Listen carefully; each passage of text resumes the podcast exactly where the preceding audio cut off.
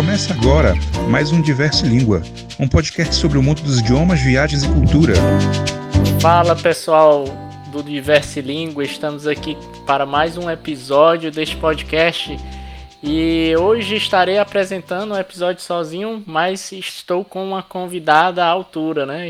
Hoje iremos conversar um pouquinho sobre o aprendizado de francês com uma pessoa maravilhosa que eu conheci Conheci porque estava em busca de aprender francês e uma pessoa me indicou e eu a conheci online, não pessoalmente, mas tem desde que a conheci eu, eu tenho percebido a sua dedicação ao, ao ensino da língua francesa, o quanto que ela faz as coisas com com esmero e faz muito bem feito. Então, sem, sem mais delongas, eu vou deixar aqui a Cecília, minha querida amiga Cecília, que já que foi minha professora e que ainda é, posso considerar assim. Vou deixar que ela se apresente e fale um pouquinho sobre você. Olá, aí, Diego! Obrigada aí pelas palavras, fiquei bem lisonjeada. Uhum. que bom. Uh, sim, eternamente professora, gente. Uma vez aluno meu, sempre aluno meu, tá? Obrigada, Diego, pelo convite. É um prazer estar aqui com você para compartilhar um pouquinho da minha experiência, do meu trabalho e dar dicas aí para quem quer aprender francês. É isso aí, pessoal. Isso aqui a gente está fazendo esse episódio por recomendação dos nossos ouvintes, né? Um de nossos ouvintes, o Daniel, pediu para a gente fazer um episódio sobre francês. Não sei se eu vou ter coragem hoje de falar francês aqui com a Cecília, que eu ainda estou no meu caminho do aprendizado, mas vamos ver, né? Quem sabe, Opa, né? Opa, olha só, já prometeu, hein? Vou ter que tocar isso daí. Você tá então, pronto? Então, assim, falando um pouquinho mais sobre a Cecília, né? Cecília sempre foi apaixonada pela sala de aula e pela escola. Primeiro enquanto estudante e em seguida como professora. Descobriu o gosto por línguas estrangeiras no primeiro ano do curso de letras da UFPR fez as pazes com o inglês e deu seu coração ao francês. Essa paixão ganhou peso e a levou a três anos de estudo e vida na França, né? rendendo um mestrado em francês, um mestrado em francês, de, francês em didática, é isso? Ah, em didática da língua francesa. Ah, é um mestrado em didática da língua francesa, né? E culturas. Seu percurso profissional engloba experiências na Cavilan, uma renomada instituição de ensino de francês, em escolas na Polônia. Essa Cavilan é na Polônia? O Cavilan é na França. Na é França, um... pronto. Isso. E, e, e, ela também deu aulas na Polônia, é isso? É surpreendente, né? Uma brasileira dando aula de francês na Polônia é uma coisa muito estranha. Realmente. Você eu não, não sabia desse, não sabia desse seu passado. Você vai ter que contar um pouquinho mais aí.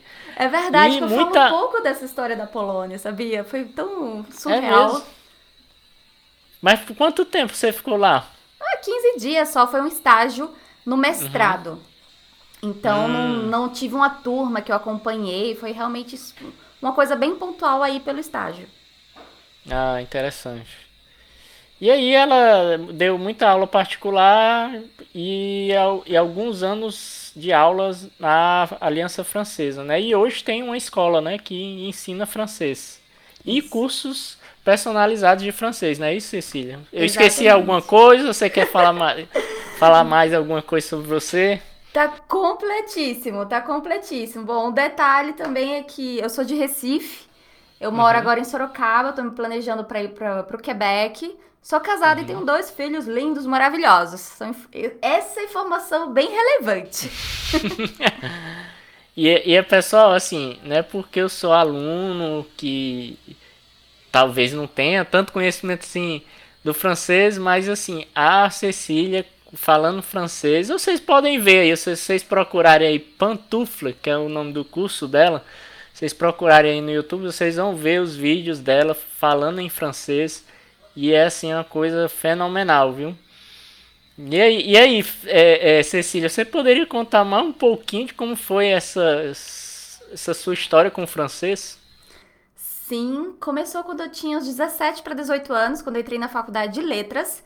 Até então, eu não sabia falar nem um bonjour, nem um merci, nem nada, nada, nada. Não tinha nenhum contato com a cultura francófona mesmo. E uhum. também não achava que era capaz de aprender uma língua estrangeira.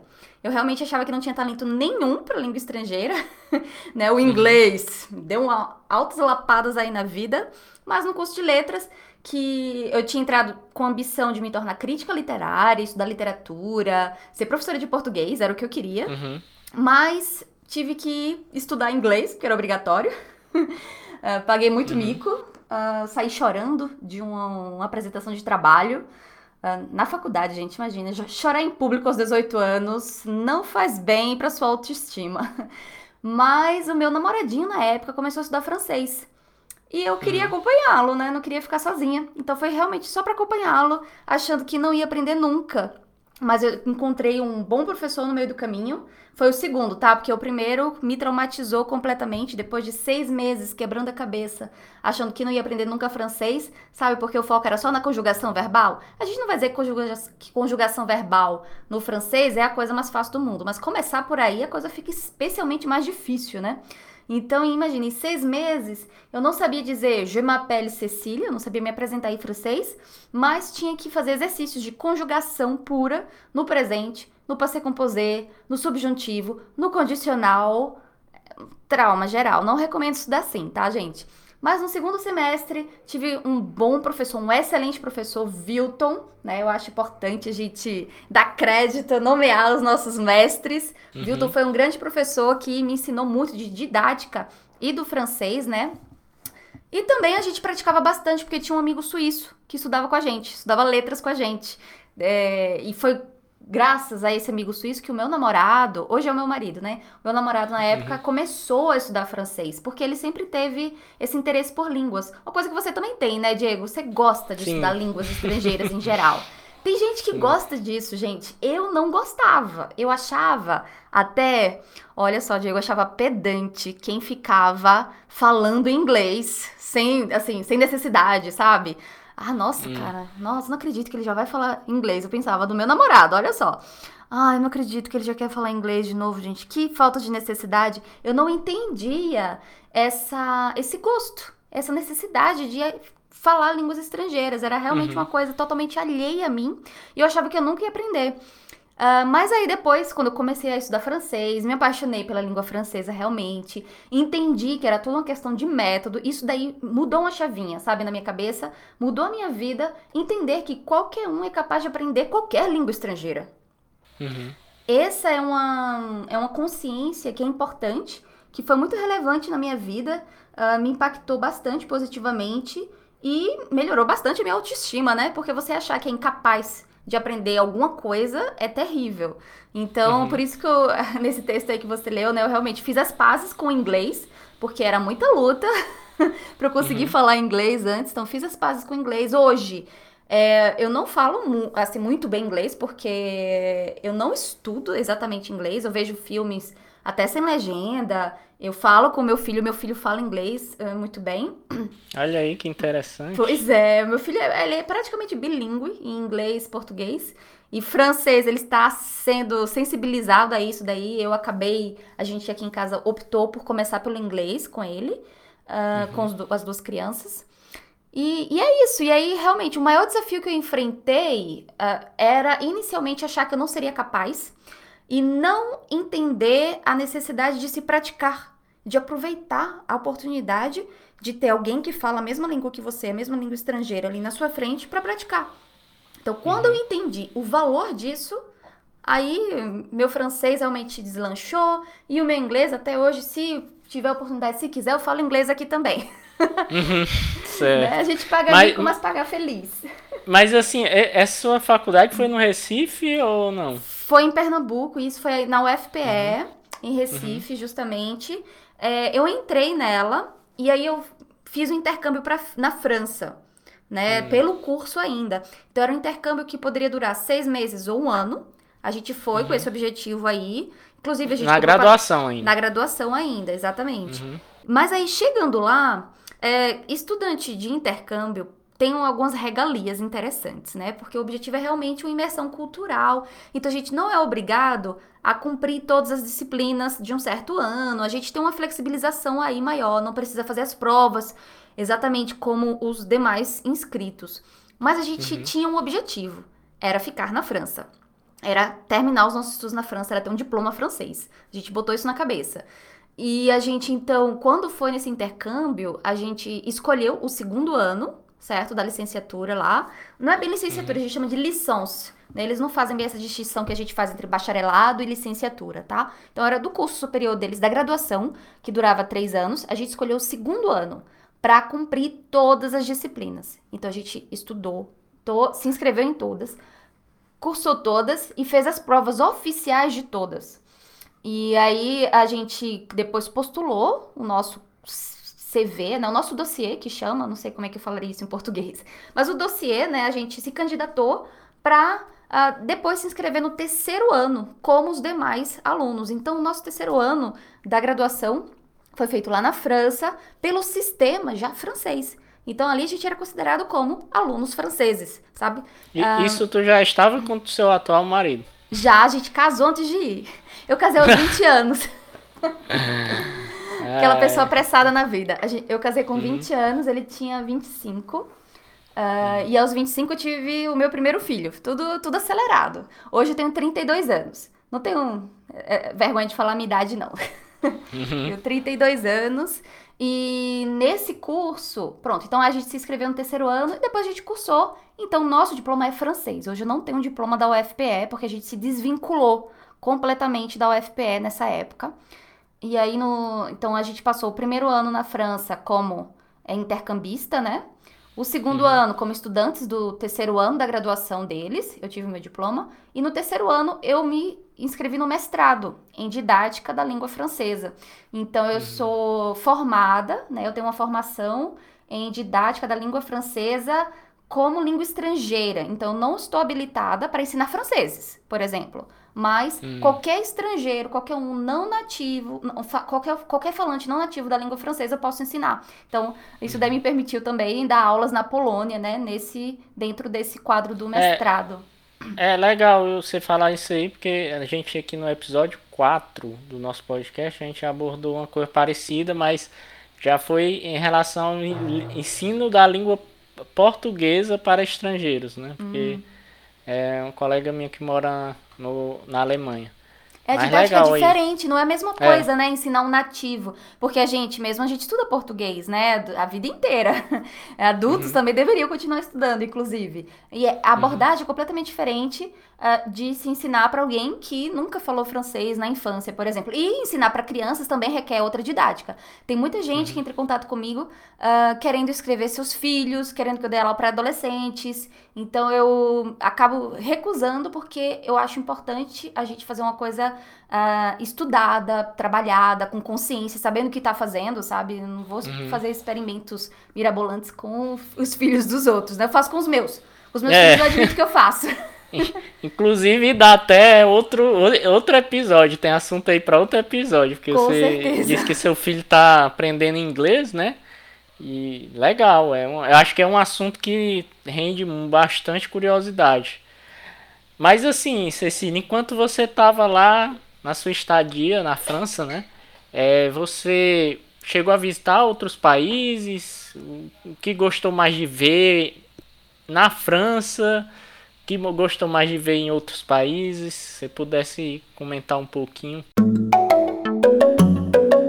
Gostaria de praticar seu idioma em encontros de conversação gratuito? Procure o Clube Poliglota da sua cidade. Existem clubes poliglotas em diversas cidades brasileiras. Pratique idiomas e faça amigos.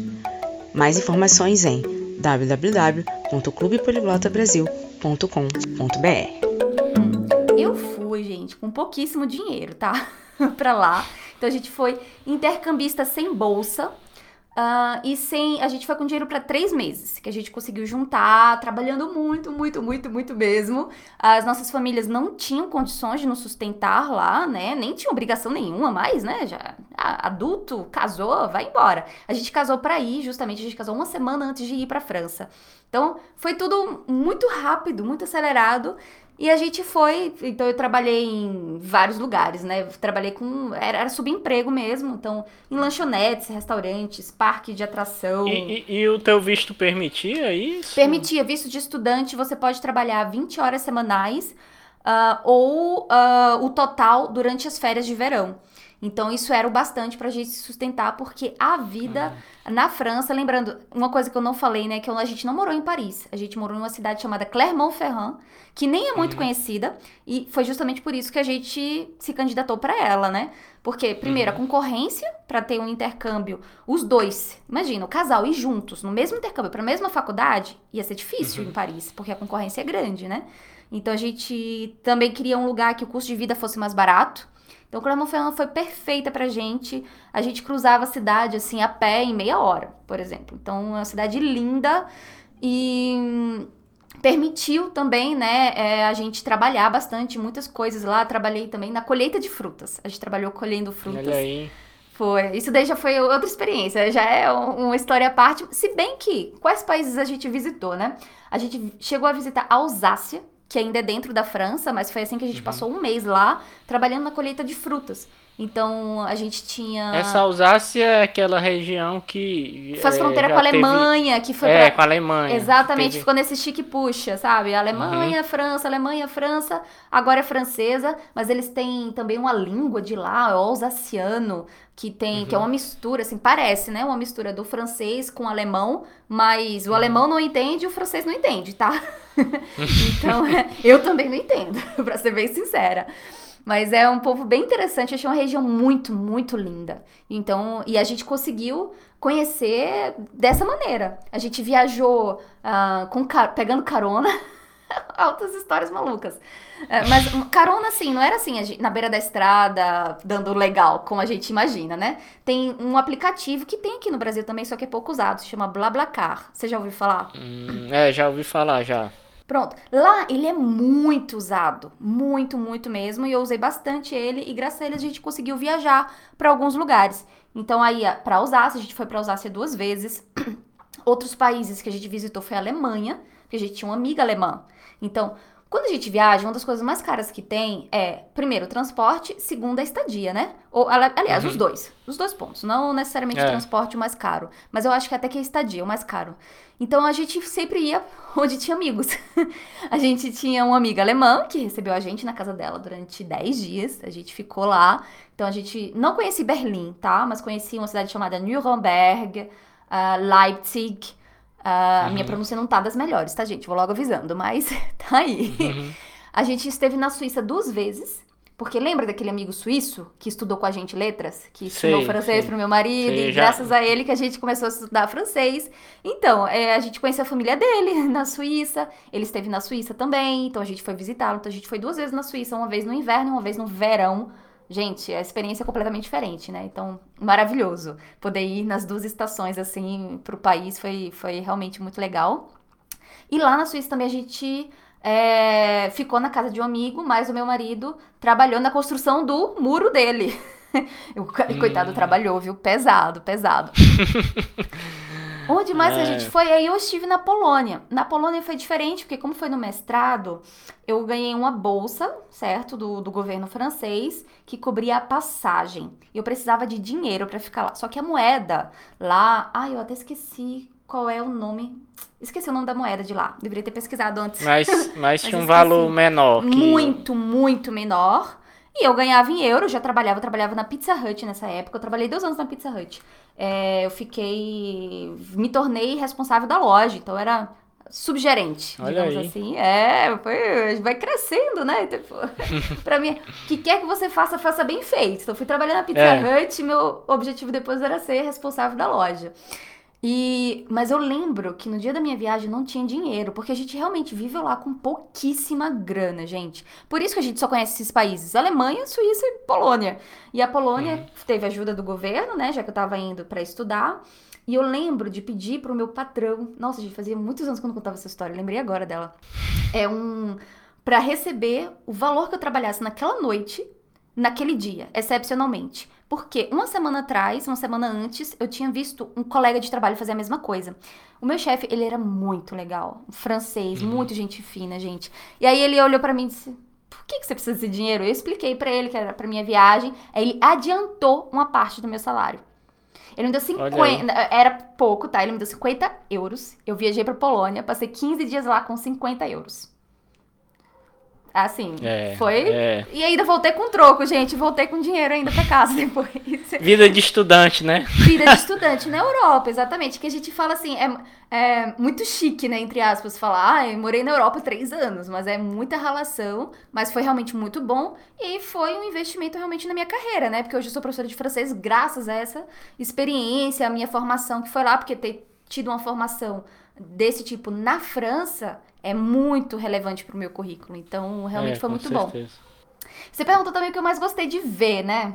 É, ah. você pode citar assim, porque é difícil, né? Eu acho que se você citar uns três, uns três lugares assim, que um must see, né? É. Ah, é, você Olha, teve a, a Strasbourg, que fica na Alsácia, tá? Então, a região da Alsácia, né, que eu mencionei, viajei para lá e tal. A segunda região que eu vou falar para você é a região onde eu morei. Uh, Clermont-Ferrand é uma cidade pequenininha que fica no centro da França, bem no meio da França, certo? Assim, no mapa.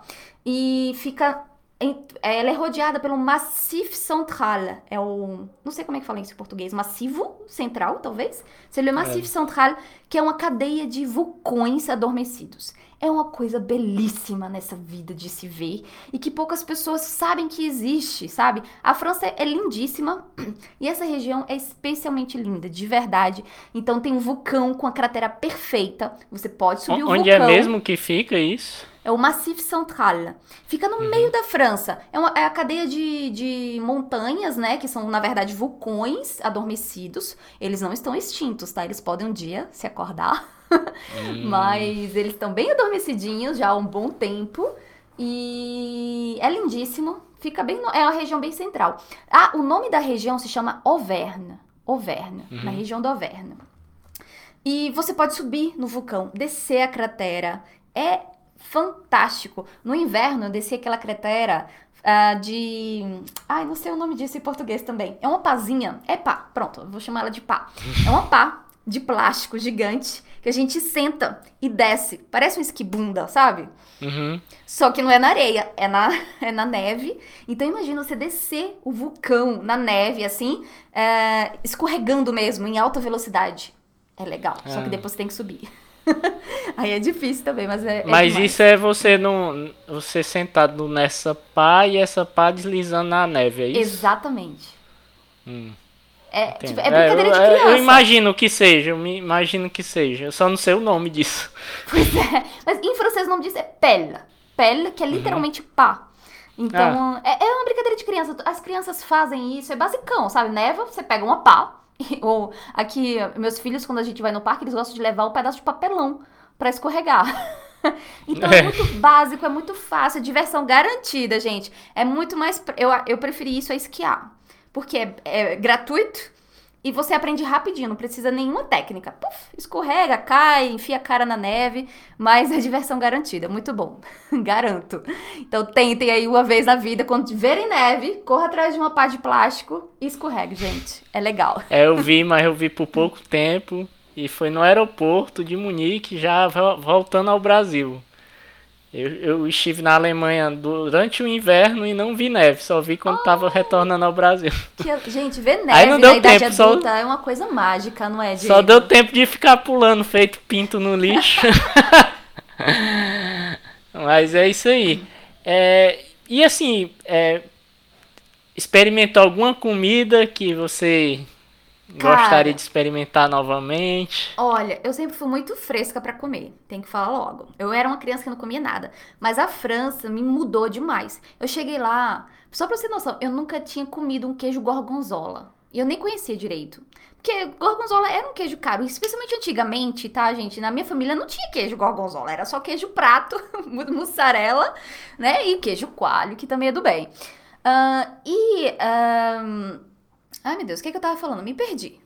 Da, eu gostei de comer, comida. então eu experimentava tudo. Experimentei todo, todos os queijos, adorei. O queijo, queijo é realmente o que eu mais gostei na França, mas eu experimentei também escargot, muito bom. Sinceramente. Eu experimentei também adorei. Pois é, muito bom. É, vocês um gostinho salgado assim, né? Mas... Cara, é só um tempero. eu achava que ia ser uma textura meio melequenta, que ia ser ruim, sabe? Tipo, ostra.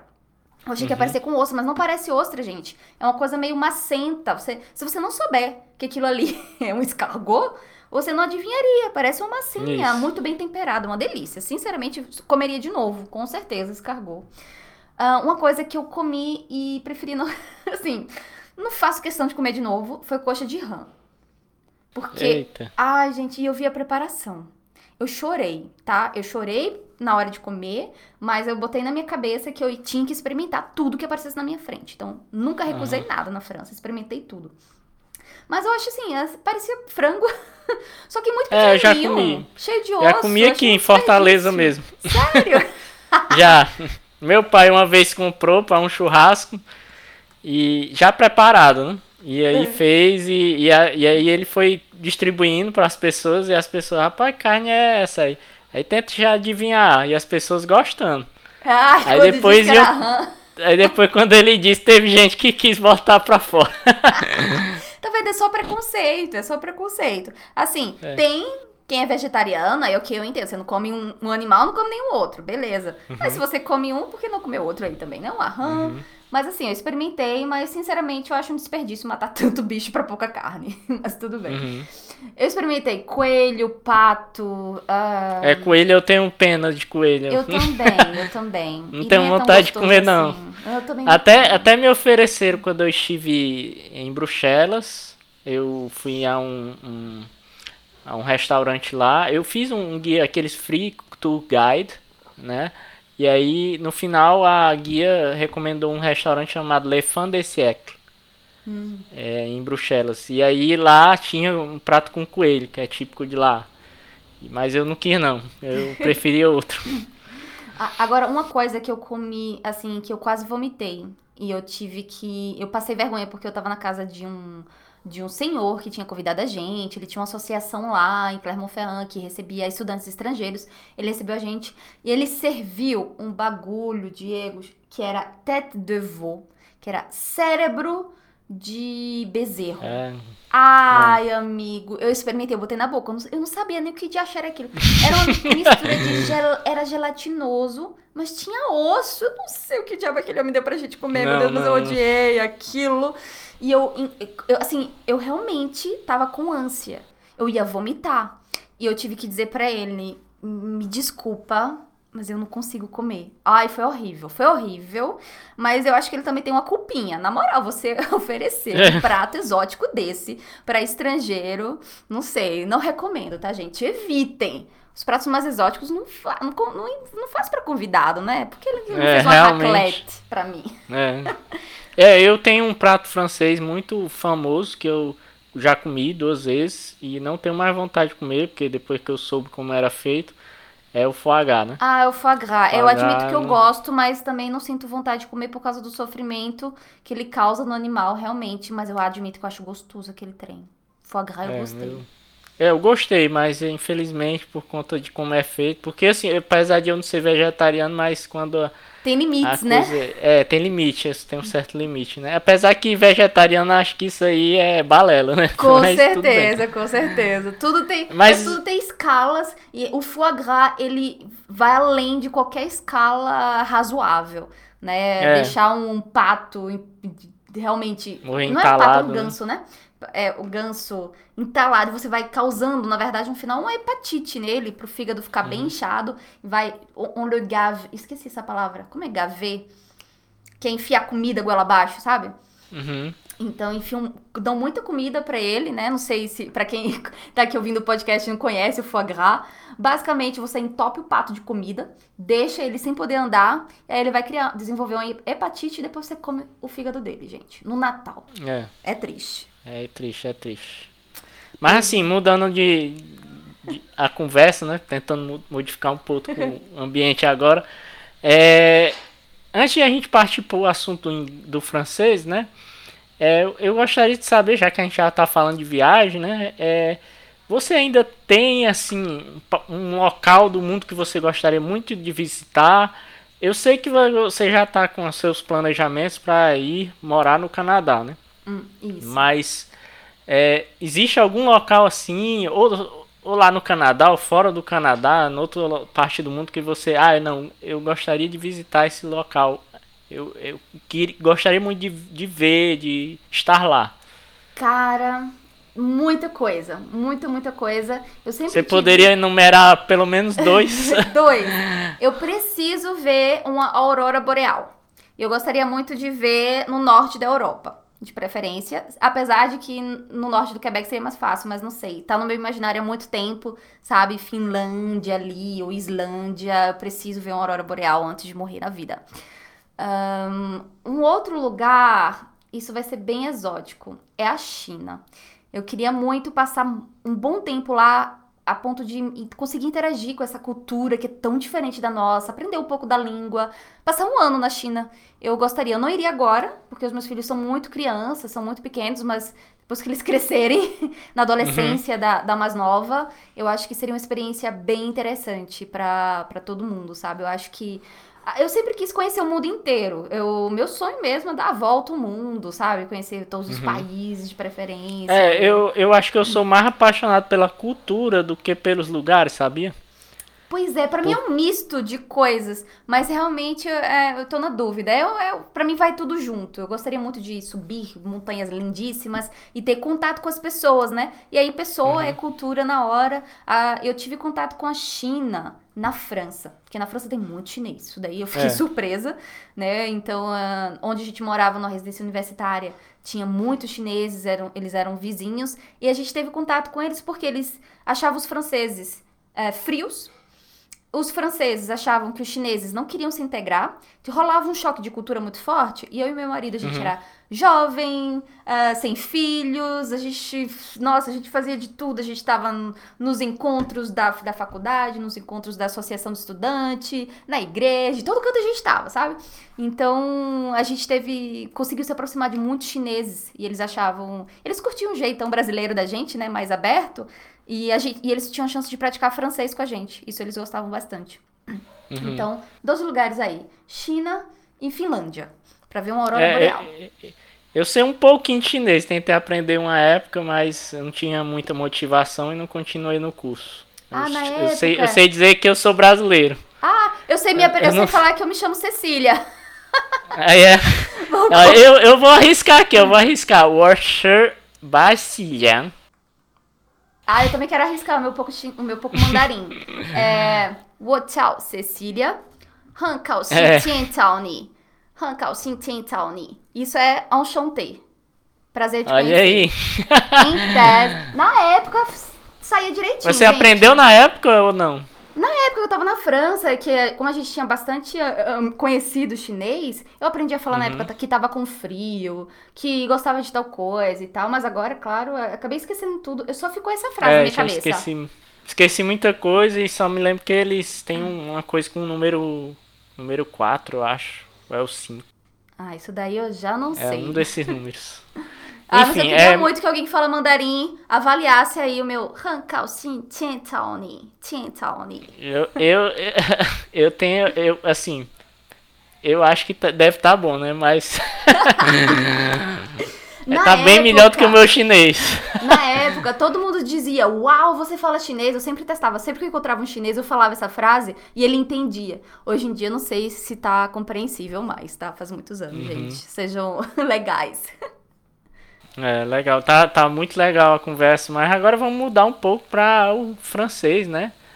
É, como foi assim, Cecília, para você essa sua experiência? O que é que, que é que ela te trouxe para montar a estrutura do curso de vocês, da pantufla? Assim, você, você acha que essa experiência na França foi fundamental?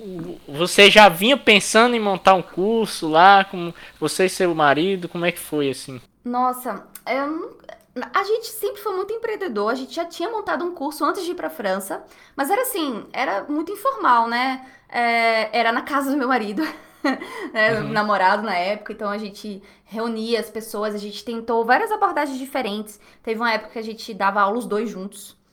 É, tinha um misto de, de Já dava aula de francês. Sim, Sim, sim, sim. Uhum. E depois de um ano, e, menos de um ano e meio estudando francês, a gente já, já dava aula. Por quê? A gente aprendeu muito rápido, a gente realmente mergulhou na língua francesa e tinha mercado para isso.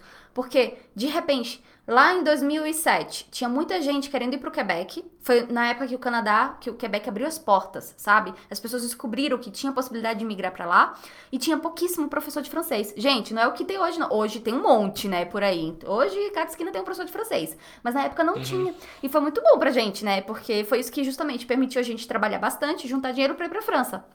E aí, um, e a gente trabalhava na época uh, em escola tradicional, né, de francês, dava muita aula particular e a gente bolou um grupo uh, que se reunia na casa do meu marido e as aulas eram ministradas por nós dois. Tinha um misto aí de didática com simplesmente vontade de ficar juntos. Uhum. Eu acho que tinha muito disso também.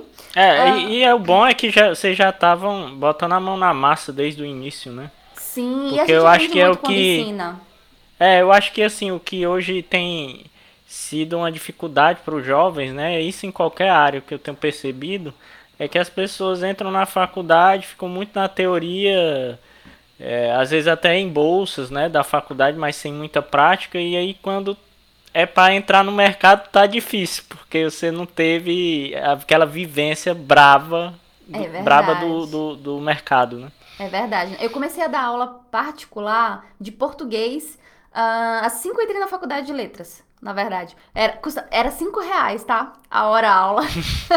e eu passava uma hora e meia para chegar. Sofre. Estudante sofre. Olha, eu ia de. Quem sabe, quem conhece sabe, eu ia de Recife pra Olinda, gente. É, era em outra cidade.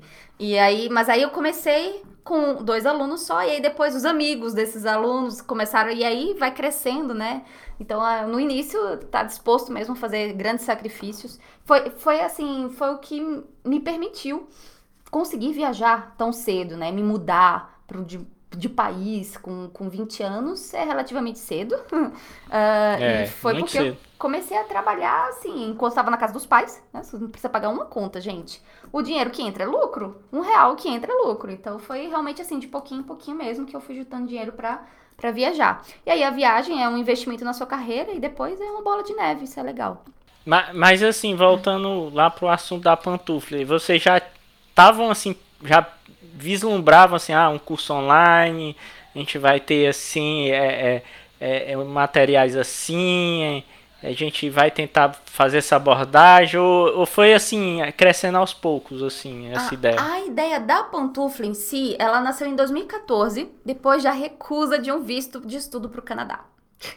Então a Olha gente aí. teve um visto recusado a gente precisava repensar a nossa vida o que, que a gente vai fazer agora em 2014 então a gente resolveu uh, bolar uma empresa uma escola online e porque uh, tava cansada de pegar ônibus demais. Acreditava realmente que a gente estava usando. Não estava usando todo o potencial que as tecnologias permitem, né, para o estudo. Uhum. A escola é uma coisa que demorou demais para se. Pra, para usar a tecnologia a seu favor mesmo. É, uhum. A pandemia aí agora mudou tudo isso, as pessoas foram obrigadas a migrar para online, foi realmente uma falta de opção. E eu acho que esse é um ponto positivo, na verdade, no final das contas, da pandemia, sabe? Eu acho que a educação nunca mais vai ser a mesma. Ninguém nunca mais uhum. vai voltar pro estilo tradicional, porque uh, se a gente pode é, usar a tecnologia a nosso favor, a gente tem que usar o máximo possível. E aí eu lembro que na época eu encontrei ainda alguns cursos que tinha, mas que era só vídeo aula. E eu sempre achei que era importante mais que isso, né? Você precisa uhum. interagir. Então a gente pensou na estrutura realmente, aulas em grupo, com videoconferência. E aí com o tempo a gente foi vendo que quanto mais material também para a pessoa ver e rever, poder revisar em autonomia, isso daí também dava mais é, autonomia para ela justamente, né? E ela podia avançar com, com mais agilidade. O nosso objetivo sempre foi é, facilitar né? Pegar a, o, a maneira mais eficaz e mais barata, né? Não, não dá para também ser extremamente barato, porque tem um custo fazer tudo isso daí, é. requer é, pessoas. Já estamos visando aí inteligência artificial, aí depois é outro nível. A gente está realmente sempre de olho nas tecnologias, tentando usar o que tiver de melhor, que já estiver acessível aí pra gente, né? Em breve, uhum. VR. Gente, isso vai revolucionar o VR. Então, é. já anunciando aí. Não tem planos aqui ainda não, né? Mas a gente está uhum. de olho nisso daí, tem que esperar ficar mais barato, mais viável. Mas aí É, tudo tem um custo, né? Eu tenho um custo da tecnologia, tem um custo da dos da, da, das pessoas, né, também, que as pessoas merecem ser é, pagas pelo, pelo seu trabalho, né? Então, assim, é, é, é as pessoas também, porque eu, eu acho assim, é, tem muita gente que vem atrás de conversar comigo, ah, como é que eu faço para aprender de graça isso aqui? Você até consegue aprender de graça, mas se você quiser uma ajuda personalizada, eu acho que a gente tem que valorizar, né? As escolas, as pessoas, é, as tecnologias, tem que valorizar o que está sendo posto, né? É verdade. É verdade. Pois é. E aí a gente foi construindo conteúdo que na verdade está em construção sempre, eternamente. É uma uhum. coisa que não pode parar.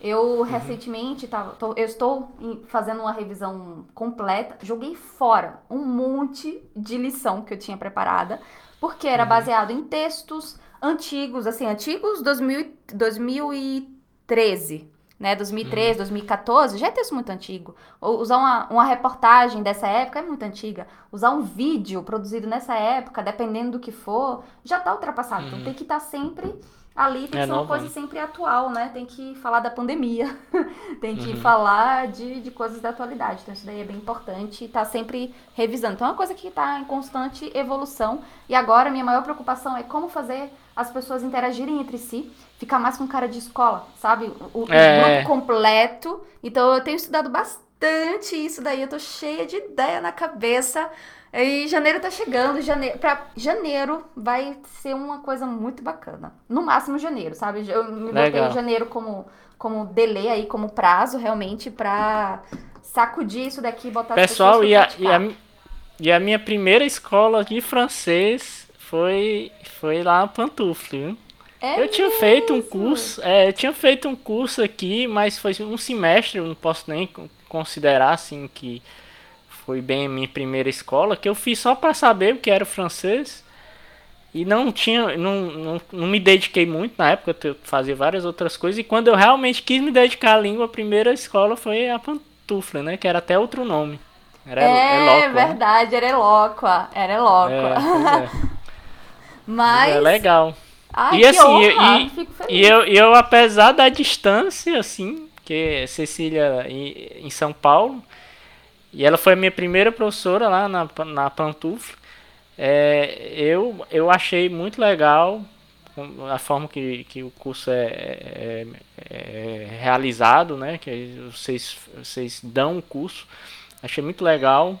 Tô, continuo lá, né? Às vezes a gente sai, né? Sair por um período, né?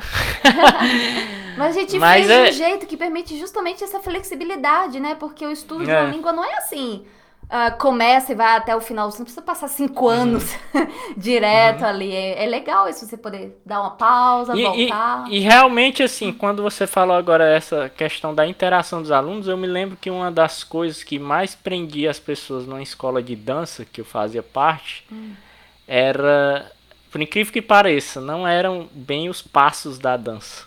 Hum. É, eram as dinâmicas que eles faziam durante a aula, né? Porque eles faziam tipo umas dinâmicas que você começava a rir, porque era para conhecer o corpo, você conhecer o corpo, mas você ao mesmo tempo você interagia com os outros. E aí uhum. você fazia contatos. E aí o que fazia a turma é, pro, prosperar era esses contatos que os alunos faziam entre si e que depois eles combinavam, ah, vamos para um forró lá não sei aonde, ah, vamos para uma aula de uma, uma, aula de samba que vai ter fora da aula extra, né?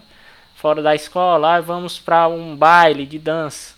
Então isso é que fazia prosperar a conexão entre as pessoas. Então é, Exatamente, é isso que as pessoas querem. Eu já né? tô dando uma dica aí, né, pra você, mas não sei se vai ser, se vai ser eficaz, se você já. Eu acho que você já tem coisas em mente, mas enfim. É uma coisa que eu acho que realmente faz com que as pessoas é, tenham mais identidade com um local, né? A conexão que ela faz com as outras pessoas, porque a gente, nós somos seres comunitários, né? Hum, com é. certeza. Mas hoje as pessoas também estão mais, mais prontas, mais abertas para uhum. interagir com outras assim virtualmente. A é. videoconferência, é. né? O happy hour por videoconferência, aniversários por videoconferência, isso realmente uhum. se, se de, acabou sendo mais comum agora, né? Isso é um, uhum. é um efeito colateral da, da pandemia, tem seus lados positivos é. e negativos, claro. Mas aí uhum. eu sinto realmente que as pessoas agora estão mais abertas para conhecer uma outra pessoa, assim, por videoconferência que está em outro lugar do, do país. Então, uhum. hoje elas estão prontas para isso. Então, é, eu percebi que, que tem essa demanda, né? Que tem essa necessidade também. E as pessoas vão aceitar mais facilmente isso daí. Então, daí os é planos futuros da pantufla é fazer com que fique mais a cara de sala de aula presencial, vamos dizer Exatamente. assim, né? Exatamente. Exatamente. Hum, legal. Então, é, Cecília, estamos aqui, né? A gente já falou de viagens, falamos também de idiomas, né? De francês. On peut parler français un peu. Ah oui, très bien. euh, oui, aujourd'hui, euh, je, je pense que je, je peux parler un peu le français. Euh, Euh, évidemment, il y, a des, il y a quelque chose que je ne peux pas parler pas, pas bon, pas beaucoup. Mais je pense que euh, les, les, cours de français au pantoufle euh, m'aident beaucoup à parler bien le français. Qu'est-ce que tu penses, Cécilia? Ah, je suis tout à fait d'accord. Je vois que tu t'es amélioré. Et oui. Je pense aussi que tu as un peu. Tu stresses un peu, là. Oui, oui, je stresse un peu. C'est normal. Et justement, quand, même si je parle en anglais, je me stresse un peu. Et j'ai déjà. Je pense que la plus, plusieurs, la plusieurs fois que je, je ne parle pas bien une langue, c'est euh, parce que je suis euh, très anxieux mmh, de faire des erreurs et quelque chose comme ça. C'est normal, mais, mais, tu as déjà compris que tu dois oui. pratiquer quand même. Peu importe oui, si oui. tu es en public, si tu stresses, il faut pratiquer, il faut passer par là. Ouais, je suis... c'est bien ça, bravo. Oui, oui. Et, et c'est comme ça. Je, je pense que si tu veux parler quelques langues, euh, on doit, euh, tu dois pratiquer, même si tu fais des erreurs. Euh, en mon cas, je pense que quand je parle français avec les autres, dans l'internet, avec les, les natifs, euh, il y a quelques fois que j'ai fait beaucoup de erreurs, mais c'est mieux comme ça parce que je peux pratiquer, je peux améliorer mon français qui seulement écouter euh, en écoutant des gens qui parlent en français. Tu as tout à fait raison. Tu sais déjà comment apprendre et ça c'est très bien. Oui. C'est quelque chose que je ne savais pas au départ. C'est qu'on oui. va faire des erreurs et que c'est normal. Et plus que ça. Les erreurs sont bienvenues, en fait. C'est en se trompant qu'on avance. Et c'est normal, ça. C'est voilà. C'est basique. C'est juste comprendre comment fonctionne l'apprentissage de quoi que ce soit. Euh, si c'est des, des, langues, si c'est des mathématiques, ou simplement mmh. faire un gâteau. Voilà, si je vais faire un gâteau oui, oui. pour la première fois, il va être probablement raté. Mais puis après, mmh. bah, il faut continuer à le faire. Voilà. Oui. C'est très bien. Oui, mais je pense que, il est, euh, je pense que les Français, c'est très rigoureux. Euh, mmh, le français, les, les, les, Français, les personnes Les personnes, oui. Ouais, c'est vrai qu'ils corrigent plus que d'autres nationalités. Ça, c'est vrai. Oui. Euh, mais ils pensent que c'est gentil de leur part. Oui, oui. C'est pas vraiment pour être méchant, c'est de la gentillesse. Oui, oui, mais quand, quand j'étais à, à, Paris, je pense que euh, je peux parler un peu le français quand j'étais là-bas. et je pense que les gens, les Parisiens, n'avaient pas, euh, euh, comment je peux dire, n'avaient pas euh, stressé avec moi parce que j'ai pu parler un peu le français. Oui, ça change tout. L'expérience, elle est c'est tout autre si tu parles un peu le français. Si tu parles un minimum de français, tu as déjà une super expérience normalement.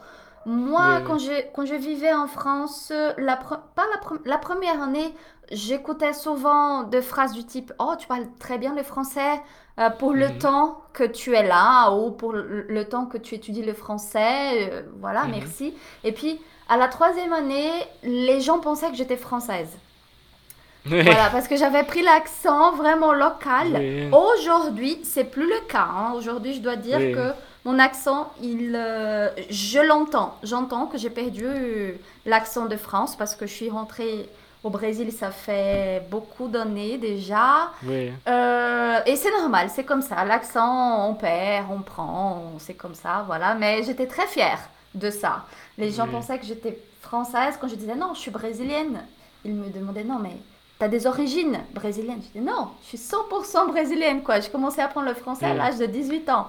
C'est quand même. Euh, mais ah, mais au Québec, c'est. J'avoue. Ah, au Québec, c'est tout autre accent. Mais c'est. Oui, Et là, j'ai peur quand même qu'ils me prennent pour une Française. Parce que je sais qu'il y a un certain préjugé, mais dans le sens où les Français, en fait, euh, il y a une certaine rivalité entre les Français et les Québécois. Mhm c'est ça. Euh, donc euh, là, je vais en fait plutôt euh, renforcer mon accent brésilien, tu vois, pour qu'il sache bien que je suis pas française, tu vois. J'ai tout opéré. je pense que ça marche bien. Ouais, ou alors, j'espère prendre l'accent québécois un peu, commencer à dire, voilà, bon matin, des choses comme ça. Voilà, prendre un peu l'accent Québec.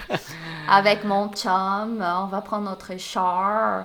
Et puis, voilà, c'est bien. Là, je vais éviter d'imiter quand même, mais je sais que je prends l'accent. J'ai pris l'accent ici de São Paulo, euh, en portugais, bien sûr. Et ça, ça, va être intéressant.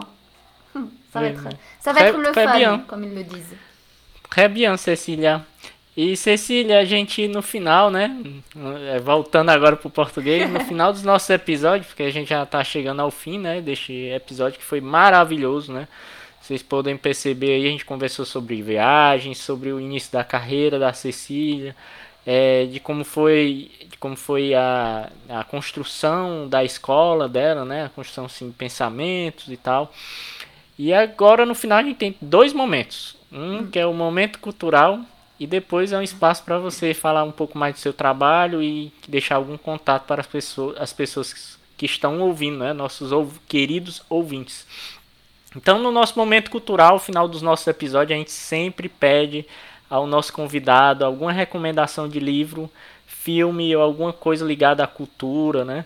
É, e pode ser até uma viagem, não sei, uma dica de viagem, mas a gente prefere assim essa parte mais cultural e que pode não ter nada a ver com idiomas. É mais uhum. para as pessoas sei lá, é, ah, eu, eu tô pensando em ler o livro, qual livro que eu leio? Ah, eu vi a Cecília, a Cecília recomendou esse, eu vou, vou, vou ler esse livro. Ah, então, legal. Então... Eu vou recomendar um filme francês que se chama, em português, é Que Mal Eu Fiz a Deus. Em francês é uhum. Qu'est-ce qu'on a fait au bon Dieu. Ele está disponível na Netflix e fala sobre... é uma família um casal que tem quatro filhas e cada uma se casa com um estrangeiro. Então uhum. ele aborda a questão realmente do intercultural, choque cultural, também preconceito, tá? Tem isso daí também, mas tudo com muito humor. É bem interessante. Uhum. Uh, fala bastante, é bem revelador da cultura francesa no final das contas e tem também a sequência dele. E, uhum. porque eu sou falante, um livro que eu uhum. gostaria de recomendar, que é muito, muito bom para quem gosta assim de línguas, né, e de culturas como você. Eu tenho certeza que você e adora esse livro. Ele se chama Nord Perdu, que é o Norte Perdido. Não sei se tem tradução dele para o português. Eu li em francês uhum. quando estava na França ainda. Ele foi escrito, olha só, por uma canadense de Calgary. Uhum. não sei como é que se pronuncia essa cidade em inglês, mas é uma cidade anglófona. Ela é anglófona, ela é nativa do inglês, certo? Ela não fala francês como língua materna. Mas ela passou, ela foi para na adolescência dela para França, em Paris. Então, e uhum. hoje ela escreve em francês. Então, é uhum. uma escritora super conhecida, Nancy Houston, uma escritora canadense não nativa do francês que escreve em francês e ela fala sobre o choque de culturas, nesse, especialmente nesse livro Nord Perdu. É um, hum. não é um romance, é uma espécie de hum, ensaio sobre hum. como ela perdeu o norte. O norte aí é uma imagem do Canadá, né? Uhum. Como ela perde um pouco da cultura dela quando ela se quando ela associa, se associa a outra, mas também como ela não é nenhum nem, nenhum outro, sabe? Ah, eu acho que eu já vi. Entre dois aí. Eu vi, eu vi esse livro num curso de francês que eu tô fazendo online também, um curso gratuito aí. Sério, que, que bacana! É, esse livro é maravilhoso. É um curso da Coursera. Eu acho que eu vi um trecho. Porque tem uma parte lá de, de, de compreensão escrita. É, né, de, de, é, é, compreensão escrita, né? Que é você lê um texto em francês e tal. E o texto era falando, acho que dessa Nancy Houston. E, e ela falando que ela vai ao Canadá e nem se sente canadense quando Exatamente. vai para lá. E quando volta para a Europa também passa um tempo para se adaptar novamente. Pois é, pra ser Legal, que coincidência. Assim. Olha só, tá vendo? E, eu li há pouco tempo, assim, esse trecho desse livro. Eu li acho que essa semana. Cara, você vai ter que ler então esse livro aí agora. Olha só, é. olha a mensagem de Nancy Risson. Eu adoro essa escritora. É, inclusive, eu estou atualmente lendo o livro dela. Se chama Dolce uhum. Agonia. o nome é, é, assim mesmo, mas é um livro em francês. Uh, um livro muito interessante. Nossa, gente, meu livro preferido foi escrito por ela. Não é esse, é um que se chama Ligne de Fay. Mas aí agora já recomendei coisa demais, né? Mas basicamente, o filme Qu'est-ce qu'on a fait au bon Dieu? O que, que mal eu fiz a Deus? Tá disponível na Netflix filme francês, e Nord Perdu é um ensaio maravilhoso que fala sobre bilinguismo, sobre é, contato com duas culturas, sobre não se sentir de nenhuma nacionalidade, no final das contas, é uhum. essencial para quem gosta de línguas e culturas, sinceramente. E é isso, então. Sensacional, sensacional. E agora, Cecília, é o espaço para você fazer o seu jabá aí, vender seu peixe. Cara, eu sou péssima com essas coisas. É, falar um pouquinho aí dos projetos aí, deixar suas redes sociais aí para quem quiser. Apesar de a gente já ter até falado durante o episódio, mas agora é o seu espaço, sinta-se à vontade aí. Olha só, a Pantufla é uma escola de francês online. O nosso objetivo é realmente ajudar a trazer o francês para a vida das pessoas. A gente entende da importância de se viver na língua estrangeira, então a gente procura uh, realmente ter uma metodologia que te aproxima da língua francesa, uma coisa muito simplificada.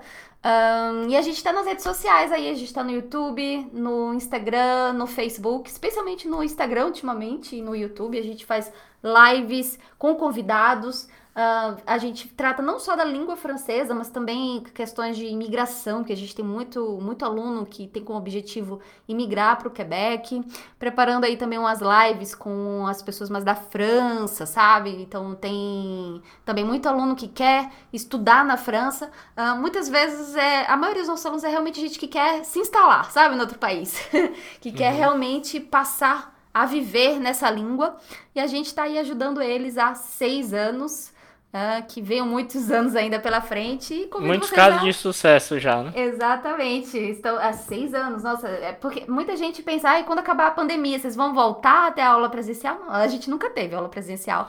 Se bem que eu não considero a aula online não presencial, tá? Eu me sinto aqui uhum. presente com você, Diego. A gente tá aqui é, junto, né? Também bem... sinto. Tem um contato que é, que é próximo, isso daí é bem legal. E, e é isso, é só procurar a gente, pantufle.online. A gente tem um site e beleza. É isso aí, pessoal. Foi um prazer que ter como nossa convidada a Cecília, né? A gente conversou um pouco em francês, né? É... Futuramente, obviamente, vamos ter um episódio inteiramente em francês, se Deus quiser, né? Opa, é, mesmo, mesmo que eu passe um pouco de vergonha, porque para mim é assim, pessoal. Se você quer aprender o idioma, você tem que se expor, você tem que uhum. se jogar. Você tem que se jogar no mar. Às é vezes você vai balançar um pouquinho, vai, vai engolir um pouco d'água, mas é assim mesmo. Então, então assim, eu acho que não tem problema eu errar. Já, já fizemos aqui dois episódios em inglês. Eu errei, a minha colega que também estava apresentando também errou. A no, nossa convidada, é, uma delas também errou, a outra também pode até ter errado, eu só não digo com certeza porque ela era nativa, né? Mas olha, Mas, a gente enfim. erra, a gente erra em português, né? A gente, é. eu, eu erro demais preposição em português. Uhum. É, eu também. E, e, preposição é o meu pavor no francês. Olha, eu olhei aqui em todas as línguas. É uma das coisas mais difíceis que tem é, é. preposição, porque é muito arbitrário. Porque francês tudo tem que ter uma preposição e eles cortam as preposições que já, a, a, que já foram mencionadas, né? Eles, aliás, os pronomes, né? Eles botam os pronomes. Tem os pronomes também que são meu pavor, que é quando eles fazem referência a coisa que já foi dita antes, né? Então é preposição e pronome, são duas coisas que é difícil para mim no francês, mas é isso mesmo. Vamos então assim, pode ser que futuramente a gente tenha um episódio inteiramente em francês, mas é, eu já vou avisando que provavelmente cometerei erros, mas é assim, a gente vai tentando trazer o melhor conteúdo para vocês ao longo dos episódios. E gostaria de agradecer muito a você, Cecília. Desculpe aí qualquer coisa, é, foi ótimo assim conversar com você. É, a gente pôde conversar um pouquinho em francês. Eu acho que os nossos ouvintes irão adorar esse episódio. Muito obrigado. Eu só tenho a, a agradecer. Eu não sei nem, não tenho nem palavras assim para agradecer sua presença aqui com a gente hoje. Ah, imagina, o prazer é todo meu. Obrigada pelo convite, Diego, e pode contar aí comigo para aquela live em francês, hein? Vou cobrar. Ok. e é isso aí, pessoal. Então, se você gostou desse episódio, se você quer compartilhar essa ideia com outras pessoas, compartilhe nossas redes sociais, Diverse Língua, no Instagram, no Facebook e no YouTube. É, em breve teremos um website e vocês podem deixar comentários, sugestões. E se você escutou, adorou e você acha que seu colega pode também é aproveitar muito dos nossos episódios, né? Das dicas que a gente dá nos episódios. É, fique à vontade, né? E, e aproveitando em dica, eu acho que esqueci de fazer uma perguntinha para Cecília. E aí a Cecília pode responder rapidamente aqui. Cecília, três dicas para pessoa entrar de cabeça no francês e começar a aprender francês. Nossa, primeiro, Uh, saiba por que você quer estudar francês. Segundo, delimita dia e horário e coloca o alarme. Não espera o tempo que sobrar. Saiba quando você vai estudar francês. E terceiro, coloque todas as suas redes sociais em francês. Tudo que tiver um botão e você puder mudar de língua, muda aí. Vai, entra aí de cabeça e veja filmes, divirta-se. Isso daí é bem importante. Sensacional. E é isso. Esperamos vocês em breve no próximo episódio, beleza? Tchau! Você ouviu Diverse Língua, um podcast idealizado por membros do Clube Poliglota Fortaleza e Clube Poliglota Rio de Janeiro. Siga-nos nas redes sociais, procure por Diverse Língua no Instagram e no Twitter. Para contato, diverselingua.gmail.com